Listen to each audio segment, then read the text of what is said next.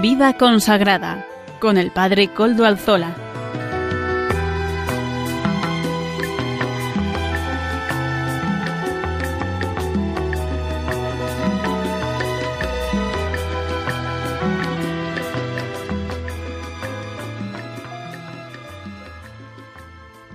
Buenas tardes a todos los oyentes. Como es jueves, que es y que son las 5 de la tarde, sabemos que en la Radio de la Virgen, en Radio María, es la hora de vida consagrada.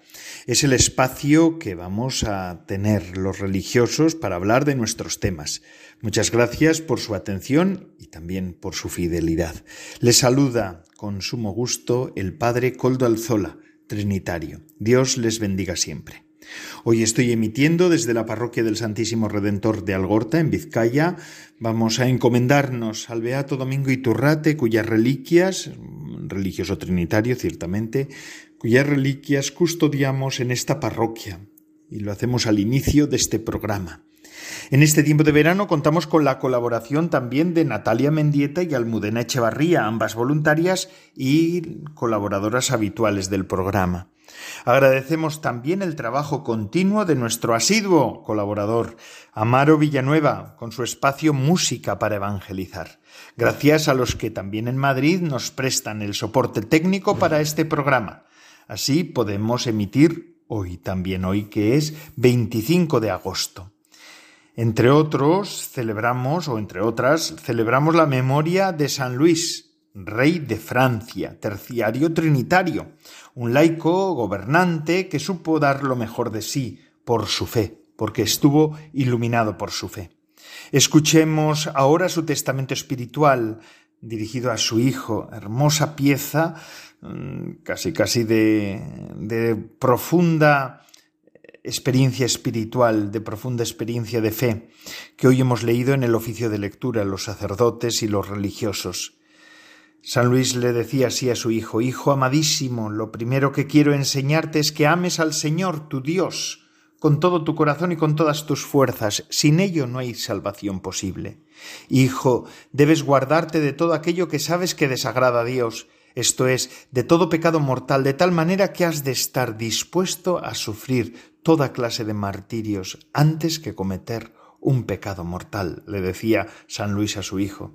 Además, si el Señor permite que te aflija alguna tribulación, debes soportarla generosamente y con acción de gracias, pensando que es tu bien, para tu bien, y que es posible que la hayas merecido. Y si el Señor te concede prosperidad, debe darle, debes darle gracias con humildad y vigilar que sea en detrimento tuyo, por vanagloria o por cualquier otro motivo, porque los dones de Dios no han de ser causa de que le ofendas. Asiste de buena gana, le decía San Luis a su hijo, y con devoción al culto divino, y mientras estés en el templo guarda recogida la mirada, y no hables sin necesidad, sino ruega devotamente al Señor con oración vocal o mental. Ten piedad, también le decía, para con los pobres, desgraciados y afligidos, y ayúdalos, consuélalos según tus, tus posibilidades. Da gracias a Dios por todos tus beneficios, y así te harás digno de recibir otros mayores, otros beneficios mayores. Para con tus súbditos, obra con toda rectitud, le decía eh, San Luis a su hijo, y toda justicia, sin desviarte a la derecha ni a la izquierda. Ponte siempre más del lado del pobre que del rico, hasta que averigües de qué lado está la razón. Pon la mayor diligencia en que todos tus súbditos vivan en paz y con justicia, sobre todo las personas eclesiásticas y religiosas. Sé devoto y obediente a nuestra Madre, la Iglesia romana, y al sumo pontífice, nuestro Padre Espiritual. Esfuérzate en alejar de tu territorio toda clase de pecado, principalmente la blasfemia y la herejía. Hijo amadísimo, acababa su padre, San Luis Rey de Francia, a su hijo, llegado al final, te doy toda la bendición que un padre amante puede dar a su hijo. Que la Santísima Trinidad y todos los santos te guarden de todo mal, y que el Señor te dé la gracia de cumplir su voluntad. de tal manera que reciba de ti servicio y honor, y así, después de esta vida, los dos lleguemos a verlo, amarlo y alabarlo sin fin. Amén. Qué verdadero eh, testamento espiritual, pero qué, qué lección magistral la que da eh, San Luis, rey de Francia, ¿verdad? No solamente para los reyes, que también, sino para cualquier padre, para cualquier madre, decirle esto, esta sabiduría profunda de este hombre, sabiduría del Espíritu. Muchas gracias, San Luis Rey de Francia, terciario trinitario, por eso nosotros los trinitarios lo celebramos con, como memoria obligatoria. Vamos a pedir su intercesión por los padres y madres, por los padres y madres de este tiempo nuestro. Y ahora, hablando del espíritu, pues nos va a hablar del espíritu Natalia Mendieta, nuestra colaboradora en su colaboración semanal. Vamos a escuchar lo que nos dice Natalia Mendieta. Buenas tardes, Padre Coldo. Hoy vamos a hablar del segundo don del Espíritu Santo, el don de entendimiento o inteligencia. Es una gracia especial que nos permite comprender la palabra de Dios y todas las verdades reveladas de una forma directa y con una certeza absoluta. La palabra inteligencia deriva del latín intus legere, que significa leer dentro, penetrar, comprender a fondo. Nos hace entender las cosas como las entiende Dios, con la inteligencia de Dios. Podemos entender una situación con la inteligencia humana, razonando con prudencia y sensatez, pero sin abarcarla en su dimensión plena, sobrenatural. Es una mirada, por tanto, pobre, limitada, fácilmente cambiante.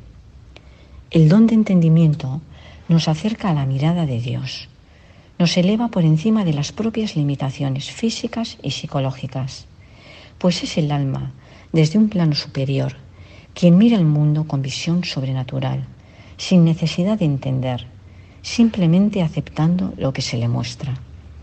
Este don nos abre el corazón a la gozosa percepción del designio amoroso de Dios. La virtud de la fe proporciona al entendimiento el conocimiento de las verdades de una manera imperfecta, al modo humano. Creo por la autoridad de Dios, que es quien revela, aunque no experimente su evidencia. El don de entendimiento va más allá, nos lleva a penetrar las verdades al modo divino, a experimentar su evidencia a través de una intuición sencilla, rápida y luminosa, pero sin emitir juicios sobre ellas. Es decir, perfecciona el don de la fe. En esto se diferencia del don de sabiduría, que perfecciona el don de la caridad. Es, por tanto, como un fogonazo que nos ilumina para comprender al instante una verdad revelada. Diríamos que se renueva la experiencia de los discípulos de Maús. Mientras están en camino, Jesús resucitado se une a ellos y empieza a hablarles, pero sus ojos, velados por la tristeza y la desesperación, no son capaces de reconocerle. El Señor les introduce en la luz del Espíritu, haciéndoles entender que Cristo debía sufrir y morir para luego resucitar. Es entonces cuando sus mentes se abren y en sus corazones se reaviva la esperanza. Su corazón arde mientras les habla explicándoles las escrituras. Más adelante, al partir el pan, esa iluminación culmina en el reconocimiento pleno de que es el mismo Señor quien les habla. De la misma forma, a las almas que dejan perfeccionar su fe por el don de entendimiento, el Espíritu Santo les proporciona un increíble grado de intensidad y certeza. Les manifiesta las verdades reveladas con tal claridad que sin descubrirles del todo el misterio, les da una seguridad absoluta, quitando toda duda sobre la fe, hasta el punto que estarían dispuestas a creer lo contrario de lo que sus ojos ven, antes que dudar en lo más mínimo de alguna de las verdades que se les revela. Es decir, la mirada del alma prevalece sobre la del cuerpo. Este don nos permite descubrir la divinidad presente en la Eucaristía. Por eso hay personas que ante el Santísimo se vuelven contemplativas, sin hablar, sin decir nada, solo contemplar, porque se ven envueltas por esa divina presencia que les da paz. Le miro y me mira, como dijo al santo cura de Ars, aquel sencillo campesino poseído por la luz del Espíritu. A lo largo de la historia, el don de entendimiento ha ido obrando con fuerza sobre los elegidos de Dios, los evangelistas, los apóstoles, los místicos, los santos. En uno u otro grado nos alumbra a todos los discípulos de Cristo, a todos los que creemos, y nos exponemos al influjo de la gracia santificante. En Cristo Jesús, dice San Pablo, habéis sido enriquecidos en todo, en toda palabra y en todo conocimiento. Él ha hecho brillar la luz en nuestros corazones para irradiar la ciencia de la gloria de Dios que resplandece en el rostro de Cristo. A quien abre su corazón, a Cristo, éste le abre el entendimiento. Jesús nos envía el Paráclito para introducirnos en la intimidad con Dios y hacernos partícipes del designio de amor que Él tiene con nosotros. Como dice el Papa Francisco, no se trata de una cualidad intelectual natural, sino de una gracia que el Espíritu Santo infunde en nosotros y que nos hace capaces de escrutar el pensamiento de Dios y su plan de salvación. Gracias Natalia Mendieta por estas palabras que nos ha dirigido en esta ocasión. Y hablando de reyes, hablando de paz, hablando de pues de todas las cosas que hay que hacer y del cuidado de los pobres, pues tenemos aquí eh, algunas noticias también de la actualidad eclesial. Ya saben que ustedes que a mí me suele gustar hablar de la actualidad eclesial. El Santo Padre el Papa ayer en la audiencia general hizo a los seis meses, ayer se cumplían seis meses del inicio de la guerra, eh, pues eh, claro, y decía que lamentaba la situación de las víctimas inocentes de la locura de la guerra en Ucrania. Y el Santo Padre renovó la invitación a implorar por la paz del Señor para el amado pueblo ucraniano que sufre el horror de la guerra desde hace seis meses. El, Papa pedía que se evitara un desastre nuclear en Zaporizhia también el Papa recordó que las víctimas de la guerra están en su corazón y que reza por ellas. Decía que los inocentes pagan la locura de la guerra, y es cierto. San Luis Rey de Francia le pedía a su hijo que fuera condescendiente, que supiera y tuviera cuidado de los, de, de los, de los distintos hombres y de los más pobres y de los más vulnerables. Y hoy nuestro Santo Padre, el Papa Francisco, nos lo recuerda también. Eh, dice también, el Papa censuró también a quienes comercian con las armas, diciendo que son delincuentes. Francisco pidió a cada uno de nosotros que reflexionemos sobre esta realidad y digamos, la guerra es una locura, digámonos a cada uno de nosotros. Además aseguró que los que se benefician de la guerra y del comercio de las armas son criminales que matan a la humanidad. Por último, el Papa llama la atención, como ha hecho tantas veces en el pasado, sobre los dramas que tienen lugar no solo en Ucrania, sino también en otras partes del mundo.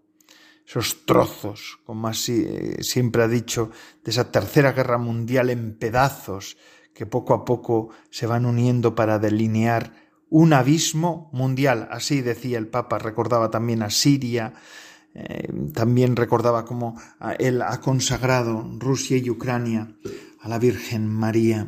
Vamos a pedir por, por todas estas realidades. Aquí desde Radio María se ha luchado siempre y se sigue trabajando y rezando mucho por la paz en el mundo. Radio María es esta radio de la Virgen, esta radio que nos ayuda a poder todos vivir eh, más en sintonía con, con, el corazón de la Iglesia. Yo creo que es una verdadera herramienta de evangelización en estos momentos. Escuchemos cómo podemos ayudar a Radio María en esta ocasión también.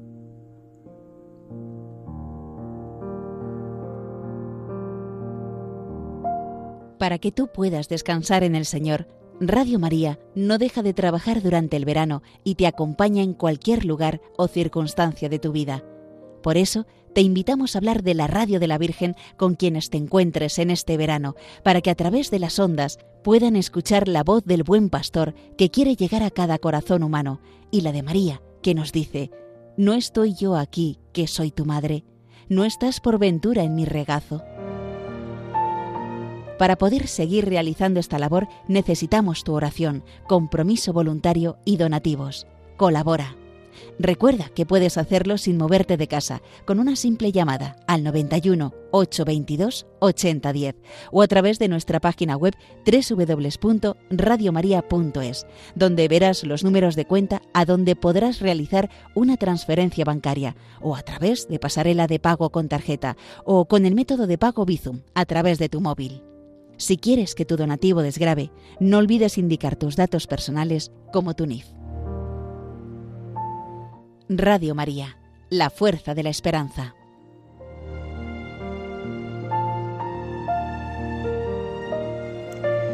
Y siguiendo con las noticias, hablando de Ucrania, me parece que hay que subrayar, a los seis meses de la invasión rusa de Ucrania, tenemos que recordar que Caritas Internacional, Caritas Internationalis, ha lanzado un nuevo llamamiento por la paz, subrayando el elevado número de víctimas y las consecuencias mundiales del concepto, del conflicto, perdón. En mayo, dos representantes de Caritas y Caritas Espes Ucrania mm, fueron a Roma para reunirse con el Santo Padre. Estas dos ramas han estado prestando asistencia a más de 3,5 millones de personas, 3 millones y medio de personas. La cuestión de la solidaridad, decía eh, el padre Grinevik, la cuestión de Caritas Ucrania, la cuestión de la solidaridad es una hermosa imagen de la solidaridad que vemos en cada un, en cada paso que damos. Intentamos responder a todas las necesidades. Para Caritas, la atención a la población de Ucrania no se limita al aspecto físico, sino también se centra en el aspecto psicológico del conflicto. Tetiana Stavinik de Caritas Ucrania dice, una gran parte del trabajo que realiza Caritas es esta forma de ser comunidad y una forma de ser una comunidad de acogida para los demás.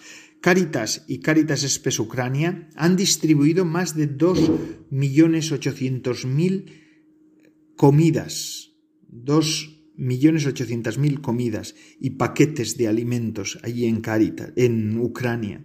Ahora se centran en ayudar a la población de Ucrania a prepararse para el invierno, con la esperanza de que pronto haya paz. Hay que seguir ayudando por medio de Caritas, por medio de otras ONGs que están ayudando también allí, a, a la población de Ucrania. Verdaderamente nosotros solemos decir que nos viene un invierno crudo, es lo que nos están diciendo una y otra vez, pero donde verdaderamente hay crudeza es en Ucrania. Así que vamos a tenerlos presentes. Y con, estos, con estas noticias, también con esta actualidad eclesial, que la actualidad eclesial siempre va unida también a la actualidad del mundo y en este caso pues a, las, a la guerra de Ucrania, esta es la actualidad en este momento, vamos a escuchar música para evangelizar de la mano de Amaro Villanueva.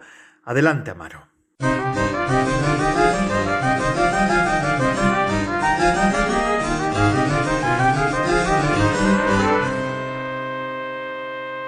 Buenas tardes a todos los oyentes de Radio María. Hoy presentamos al grupo muy conocido en todo el mundo, Hakuna, con la canción titulada Qué bien se está cuando se está bien.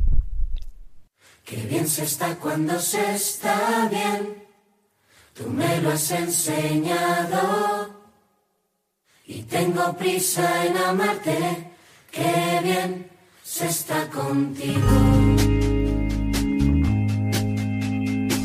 Qué bien se está cuando se está bien, tú me lo has enseñado. Y tengo prisa en amarte,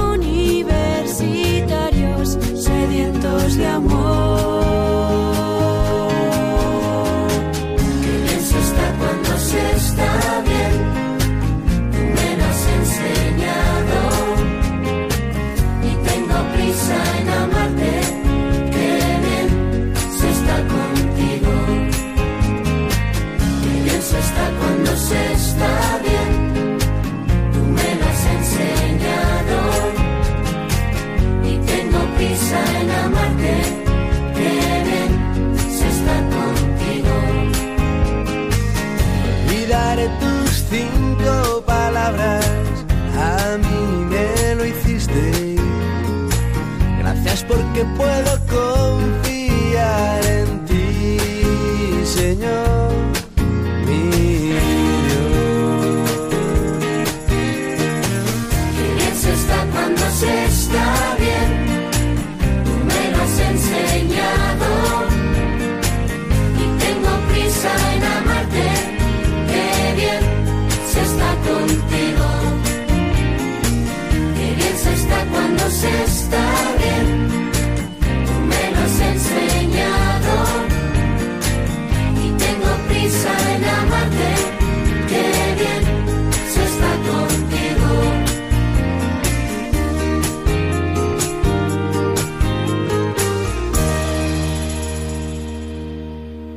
Agradecemos a Amaro Villanueva esta canción que nos ha ofrecido. Ya digo que Amaro Villanueva es nuestro colaborador habitual y además saben ustedes que es el que nos sube los podcasts a la web de podcast de Radio María.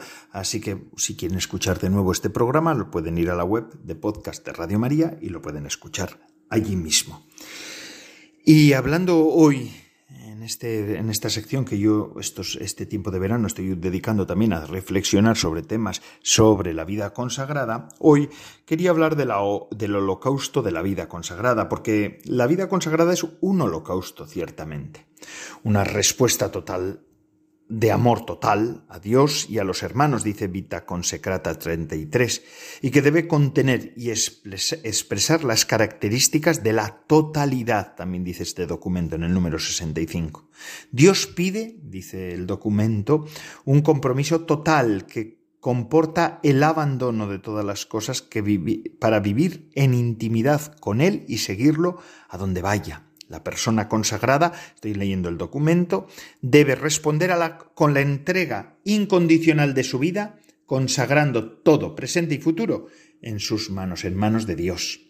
Precisamente por esto, siguiendo a Santo Tomás, se puede eh, comprender la identidad de la persona consagrada a partir de la totalidad de la entrega, equiparable a un auténtico y real holocausto.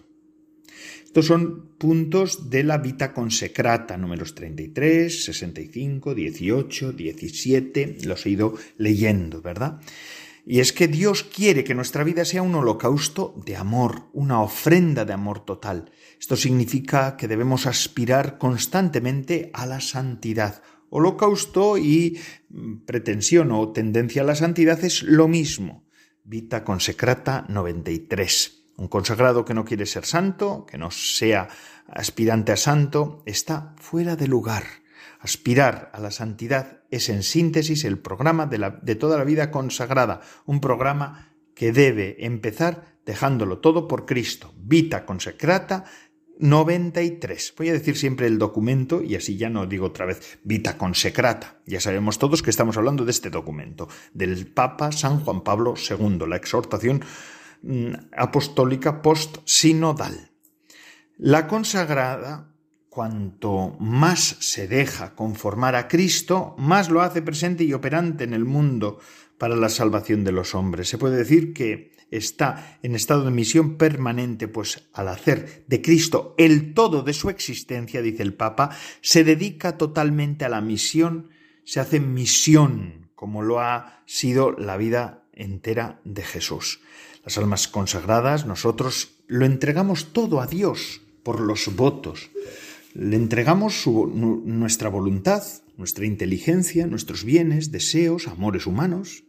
Sin embargo, hay muchos consagrados que no nos entregamos de verdad realmente, pues en la vida diaria somos egoístas, soberbios, poco mortificados, buscamos comodidades, rehuimos muchas veces el trabajo. Incluso aparecen en nuestras vidas actitudes de desobediencia, de poca responsabilidad. Hoy cada vez está más evidente eso en muchos consagrados, ¿verdad? En una palabra, hay muchas cosas que prevalecen antes que el amor a Dios y el amor a los demás. A ellos, a estos consagrados, o a mí mismo muchas veces yo me lo pregunto, ¿no? Has venido para ser santo. ¿Tú para qué has venido aquí? La pregunta de, a San Bernardo de Claraval. Bernardo, ¿tú para qué viniste aquí?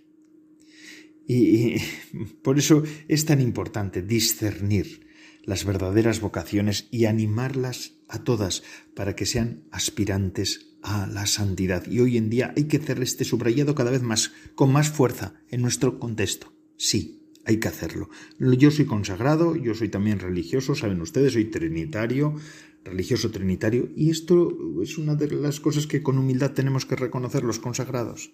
Con Jesús todo es posible y podemos decir, todo lo puedo en aquel que me fortalece con San Pablo, ¿verdad? Filipenses 4:13. Con Jesús la victoria está asegurada. La vida de Jesús fue también un verdadero holocausto, Toda la vida de Jesús era para Dios. Una entrega total a la voluntad del Padre, obediente hasta la muerte. Y muerte en cruz, dirá Pablo en Filipenses. Jesús es el obediente por excelencia. Mirad qué palabras tan bonitas decía el Papa San Juan Pablo II en Vita Consecrata 22. Bajado del cielo, no para hacer su voluntad, sino la de aquel que lo envió. Pone su ser y su actuar en las manos del Padre y asume la forma de vida virginal, revelando así el valor sublime y la misteriosa fecundidad espiritual de la virginidad. Además, la disponibilidad de Jesús plena al designio del Padre se manifiesta en el desapego a los bienes terrenos y revela la profundidad de su pobreza en la perfecta oblación de todo lo suyo al Padre. Qué bonito esto. Esto nos lo decía el Papa San Juan Pablo II en Vita Consecrata número 22.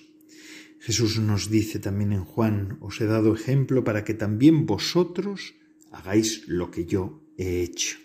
Precisamente el momento culminante de la entrega de Jesús, donde manifiesta más claramente el holocausto de la vida, donde es, pues, de su vida, es en la cruz. Y nosotros los consagrados debemos tener el deseo explícito de una total conformación con Cristo. La aspiración de ser, de ser debe ser identificarse con Cristo, asumiendo los sentimientos de Cristo, su forma de vida, porque este dejarlo todo y seguir al Señor es un programa válido para todas las personas llamadas y para todos los tiempos. San Pablo nos dice que debe tener los mismos sentimientos de Cristo Jesús. Fijaos, Filipenses 2.5. El religioso tiene que tener, el consagrado tiene que tener los mismos sentimientos que Cristo Jesús. Yo recuerdo que esto fue verdaderamente lo que a mí me, hizo discernir mi vocación, cuando en aquellas convivencias vocacionales de cuando tenía 14, 15 años, ¿eh? escuchaba esto, la vida consagrada, la vida religiosa es dejarlo todo por Cristo. Este es el subrayado fundamental del consagrado, de la vida consagrada, dejarlo todo por Cristo, dejarlo todo por Cristo. Y en realidad, después de años de vida consagrada también, a los 44 años vuelvo a decir y vuelvo a reafirmarme, no porque yo lo haga bien del todo, no porque yo sea un santo, que no lo soy, sino porque verdaderamente sé que es ahí radica lo auténtico, lo verdadero de nuestra vocación religiosa. Por esto mismo es necesario que la vida de todo consagrado sea una memoria viviente del modo de existir y de actuar de Jesús como verbo encarnado ante el Padre y ante los hermanos, tradición viviente de la vida y del mensaje salvador. El consagrado debe ser otro Jesús en la tierra unir su vida y su holocausto al de Jesús y formar así una sola ofrenda al Padre. Y en esto están los votos. El primero, el de virginidad, el testimonio de la virginidad consagrada, decía el Papa en ese documento Vita Consecrata, es necesario hoy más que nunca, precisamente porque es algo casi incomprensible en nuestro mundo actual. Es un testimonio para manifestar que la fuerza del amor de Dios puede obrar grandes cosas. La persona consagrada manifiesta que lo que muchos creen imposible es posible y verdaderamente liberador con la gracia del Señor Jesús. Sí, en Cristo es posible amar a Dios con todo el corazón, poniéndolo por encima de cualquier otro amor. Vita Consecrata número 88. La virginidad consagrada, que surge de la abundancia del amor, nos desposa con Jesús. Es en realidad un dejarse pues es esto, quemar por el fuego del amor de Dios. Y es verdaderamente una experiencia de alegría y de libertad. Así lo han demostrado los santos. En ellos tenemos un, aquí tenemos un elenco de santos que nos han acompañado y que jalonan la historia de la Iglesia. La virginidad supone renunciar totalmente, por amor a Dios, a todo placer sexual y a todas las expresiones de intimidad que podríamos tener con una persona determinada, que podría ser nuestro compañero eh, o compañera, en el caso de un hombre, un compañero, en el caso de, de una mujer, para toda la vida. Nosotros renunciamos a todo eso, renunciamos totalmente. En esto Jesús nos dice, nos dio ejemplo, ¿verdad? Como tantos santos a lo largo de la historia, y eso no fue óbice para su realización personal y mucho menos para la felicidad de los santos ni de Jesús, claro, que encuentra, porque la felicidad encuentra su máxima plenitud en el amor a Dios.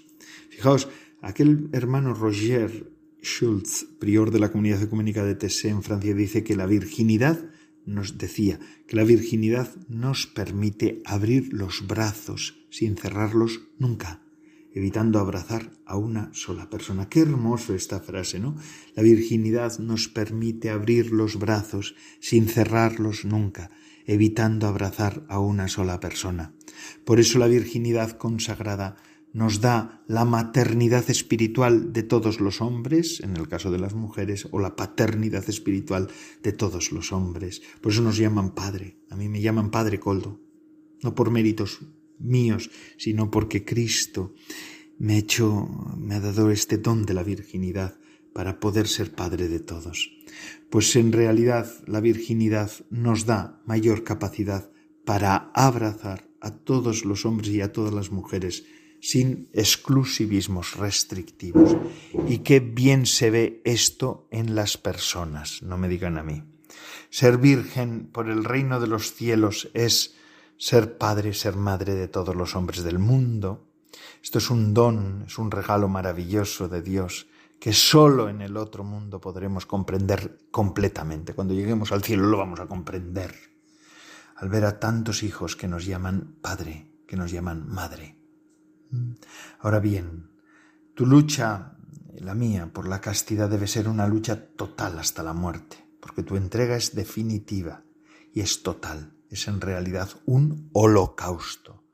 Supone luchar contra tus propios pensamientos, contra tus deseos y contra las asechanzas de este mundo que te rodea y que me rodea. Es decirle a todo el que se te acerque, con tus palabras, miradas, sonrisas y comportamientos, que eres de Jesucristo y que no te manche, ni con tus deseos, ni con sus deseos más secretos, porque tú eres totalmente de Cristo y eres además para siempre de Cristo.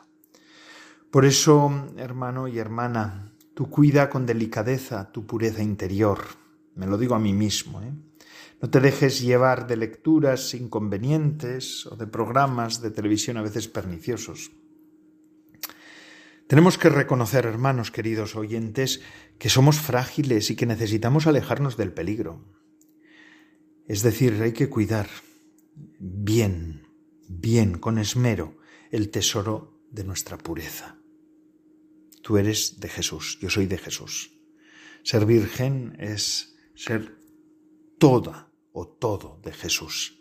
Es responder a su amor con un amor total y para siempre.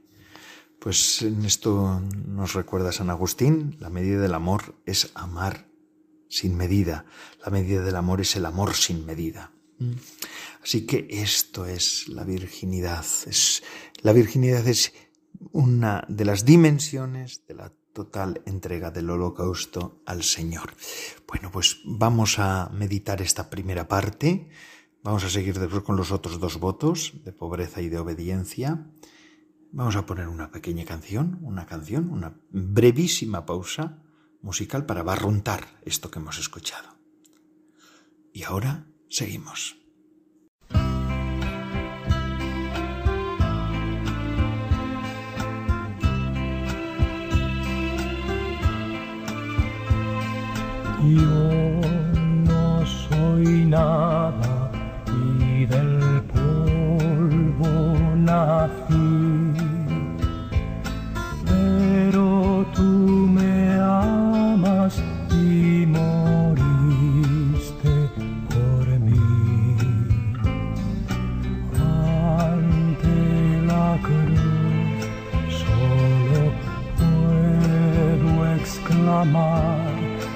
Mm-hmm.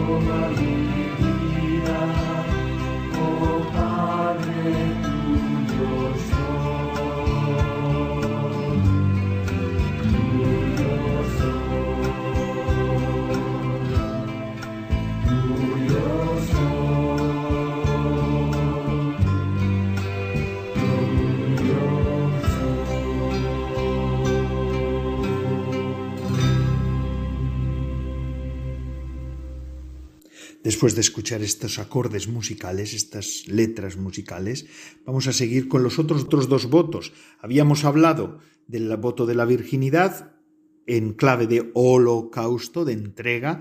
Esto es vita consecrata en, en todo su esplendor, ¿verdad? Eh, la vida consagrada se puede entender solamente como holocausto, como entrega total, todo para Dios, todo para Dios. Y en este caso hablamos de la pobreza. Supone también un desprendimiento total de las criaturas y de los bienes materiales y llevar un estilo de vida humilde, austero, tanto personal como comunitariamente. Nos recuerda Vita Consecrata el Papa San Juan Pablo II en ese documento Vita Consecrata número 82. Significa también esta pobreza no apegarse a las cosas del mundo para estar anclados solamente en Dios, lo cual quiere decir no crearse necesidades superfluas y también, saber compartir lo que tenemos, incluso, incluso compartir aquello que es necesario. Fíjate, qué bueno esto. San Agustín decía, es mejor necesitar poco que tener mucho. Qué bonito. Lo leo de nuevo para que nos lo recuerde. Es mejor necesitar poco que tener mucho. Y Cristo además nos dice, el que no renuncia a todos sus bienes no puede ser discípulo mío, dice en el Evangelio de Lucas. Bienaventurados los pobres de espíritu, esto es ser pobre de espíritu, porque de ellos es el reino de los cielos, nos dice en Mateo al inicio de las bienaventuranzas. Esto es ser pobre de espíritu. Precisamente las bienaventuranzas son un himno a la esperanza, un llamado al desprendimiento total, a la entrega sin reservas. En las bienaventuranzas Dios nos dice, nos quiere decir que que no importa todo lo que uno tenga que sufrir en este mundo por amor a Dios, porque al final tiene la esperanza de una gran recompensa en el cielo, que va a dejar todo como en silencio. Si la recompensa en el cielo, la plenitud, va a dejar todo lo anterior como si no hubiera sido nada, en agua de borrajas, todos los sufrimientos. Así va a ser. Vivimos además, la pobreza habla de la confianza puesta en Dios, Así podemos trabajar sin aferrarnos al dinero, a las cosas de este mundo, al mundo. Eh, todo se entra, todo se entrega a Dios hasta nuestras y así ya estamos del todo libres, libres, libres. Ahí están todos esos textos tan hermosos de Lucas y de Mateo, ¿verdad? De no preocuparse por el, por el mañana ni preocuparse, Dios te lo da todo. Hay que darlo todo al todo, y el todo con mayúsculas que es Dios, darlo, darlo todo por el todo, que es la vida en Cristo, vivir del todo para todos, vaciar nuestro corazón de todo para llenarnos del todo que es Dios, y así ser inmensamente ricos al darlo todo, porque tenemos al todo, y para siempre además. Santa Teresa decía, quien a Dios tiene nada le falta, solo Dios basta. Y así vamos al tercer voto, al de la obediencia, a la disponibilidad. Obedecer, estar siempre totalmente disponibles para Dios y para los demás, es decirle siempre sí a todo, sin condiciones. El religioso obediente es el hombre, o la religiosa obediente es la mujer, que busca insistentemente la voluntad de Dios y que está atento y abierto a cualquier posible manifestación de su voluntad para cumplirla. Ahí está la voluntad de Dios, yo la cumplo.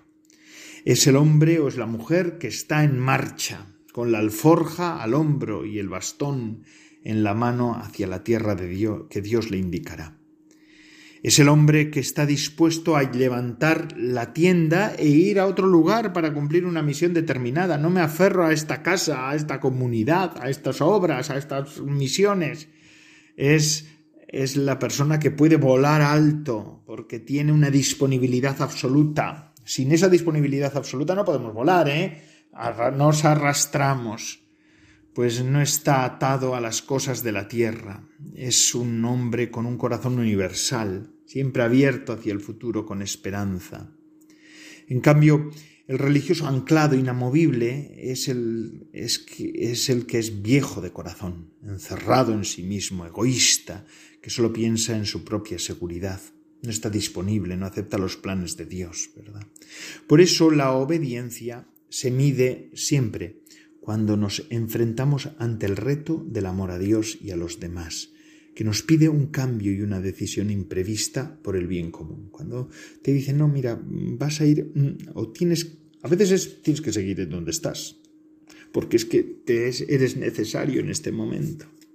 Si somos capaces de decir sí al superior, eh, que ha reflexionado también con su consejo, que transmite la voluntad de Dios, estamos diciendo, aquí estoy Señor para hacer tu voluntad, como dice Hebreos. Es así, ¿eh? Las religiosas y los religiosos se puede esperar grandes cosas si, son, si están dispuestos a hacer eso. Pues el único, el único camino a la santidad es el amor obediente, ese es amor oblativo, ese es el amor de holocausto. Y Dios da el Espíritu Santo a los que le obedecen, dice el, el libro de los Hechos en el capítulo 5, versículo 32. Ser obediente es estar disponible en todo y para todo por amor a Dios. Y es así. Bueno, pues seguimos a Cristo. Hemos dicho que nosotros estamos diciendo que hacemos holocausto de nuestra vida porque nosotros lo que queremos es seguir a Cristo. Meditemos a la vida de Cristo ahora de la mano de Almudena Echevarría, nuestra colaboradora que nos está dando estos días, estas, en estas colaboraciones que hace en verano, pues meditaciones sobre la vida de Jesucristo. Vamos a seguir pues y vamos a escuchar a Almudena. Buenas tardes, Padre Coldo. Seguimos hablando de la vida de Jesús. Jesús se encuentra con los primeros discípulos. Déjanos ir contigo, Maestro, muéstranos dónde vives. Venid, pero ¿sabéis lo que pedís? Quien me siga tendrá que dejar todo, casa, familia, modo de pensar, incluso la vida yo os haré mis discípulos y amigos si queréis. Pero no tengo riquezas ni seguridades.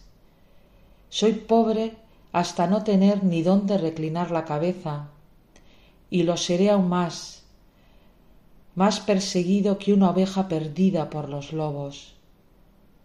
Mi doctrina es todavía más severa que la de Juan, porque prohíbe incluso el resentimiento no se dirige tanto hacia lo externo cuanto hacia el espíritu.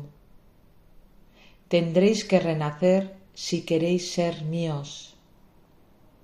Sí, Maestro, tú solo tienes palabras que nos dan luz, que descienden y donde había tinieblas de desolación por carecer de guía, proporciona claror del sol. El grupo que se cruzó conmigo era numeroso, pero sólo uno me reconoció, el que tenía el alma, pensamiento y carnes limpio de toda lujuria. Insisto sobre el valor de la pureza. La castidad es siempre fuente de lucidez de pensamiento.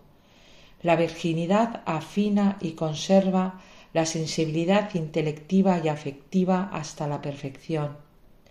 Perfección que sólo quien es virgen experimenta Virgen se es de muchas formas.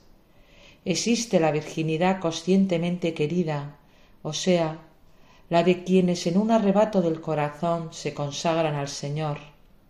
Muchos permanecen fieles materialmente al voto en sí, pero infieles en el pensamiento, que añora y desea lo que ha sacrificado. Estos son vírgenes sólo a medias. Si la carne está intacta, el corazón no lo está. Este corazón fermenta, libera humos de sensualidad, creación del pensamiento de satisfacciones ilegítimas, ilícitas incluso para el libre, más que ilícitas para el consagrado. Viene entonces la hipocresía del voto, hay apariencia, la sustancia falta. El valor de la pureza es tal que Satanás se preocupa ante todo de inducirnos a la impureza. Él sabe bien que la culpa sensual desmantela el alma y la hace fácil presa para las otras culpas. El mundo se burla de los puros, los culpables de impudicia los agreden. Juan el Bautista es una víctima de la lujuria de dos obscenos. Pero si el mundo tiene todavía un poco de luz, se debe a los puros del mundo. Bienaventurados los puros de corazón, porque verán a Dios. Incluso desde la tierra, ellos ven a Dios y le oyen y le siguen y le manifiestan a los demás. Caminarás entre las espinas, pero encontrarás por rosa las gotas de sangre de que por ti las virtió para vencer también en ti la carne personas que no tienen miedo nunca a dar un paso al frente, donde ven que está Dios, donde ven que hay verdad, doctrina, caminos de Dios. Yo llamo a los pequeños. Yo he venido a invertir el orden del mundo, porque quitaré valor a lo que ahora se considera grande y se lo daré a lo que ahora se desprecia. Quien quiera verdad y paz, quien quiera vida eterna, venga a mí. Quien ama la luz, venga. Yo soy la luz del mundo. el mundo no me amará, porque siendo hijo de la tiniebla, no ama la luz. También algunos, a pesar de encontrarse mezclados con el mundo, no son del mundo, y también algunos que son del mundo, porque han quedado apresados en el como peces en la red.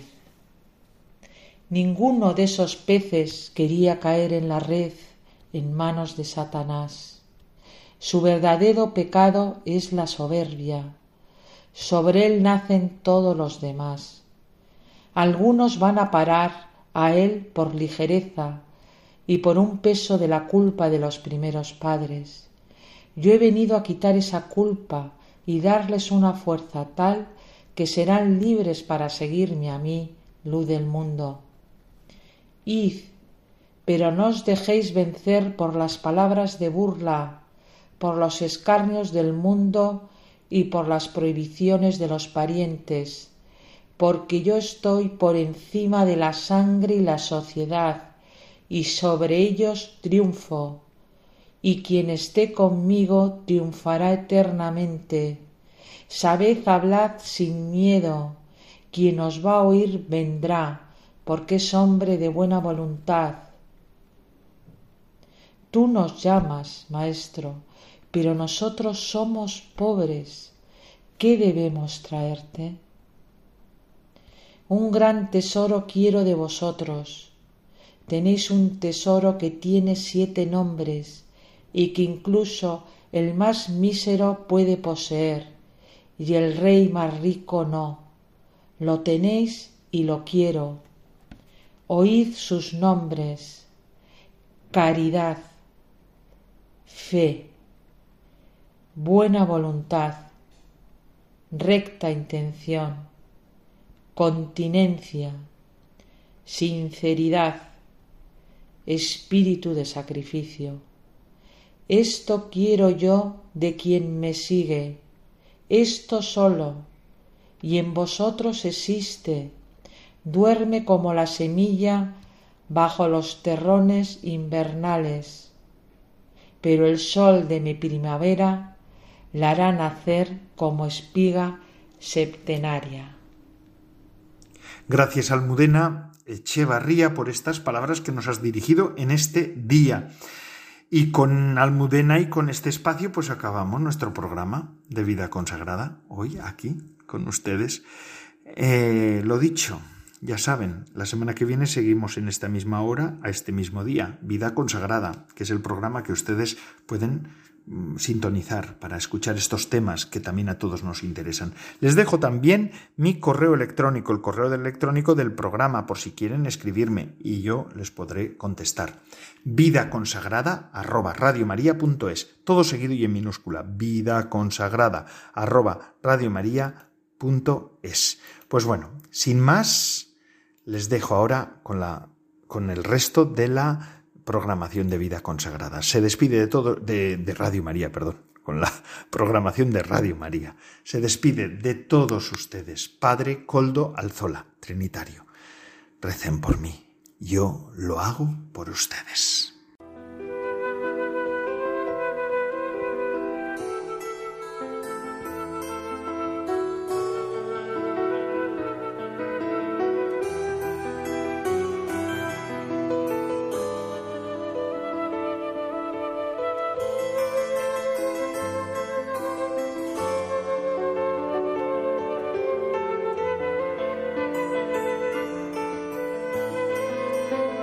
Vida consagrada con el Padre Coldo Alzola.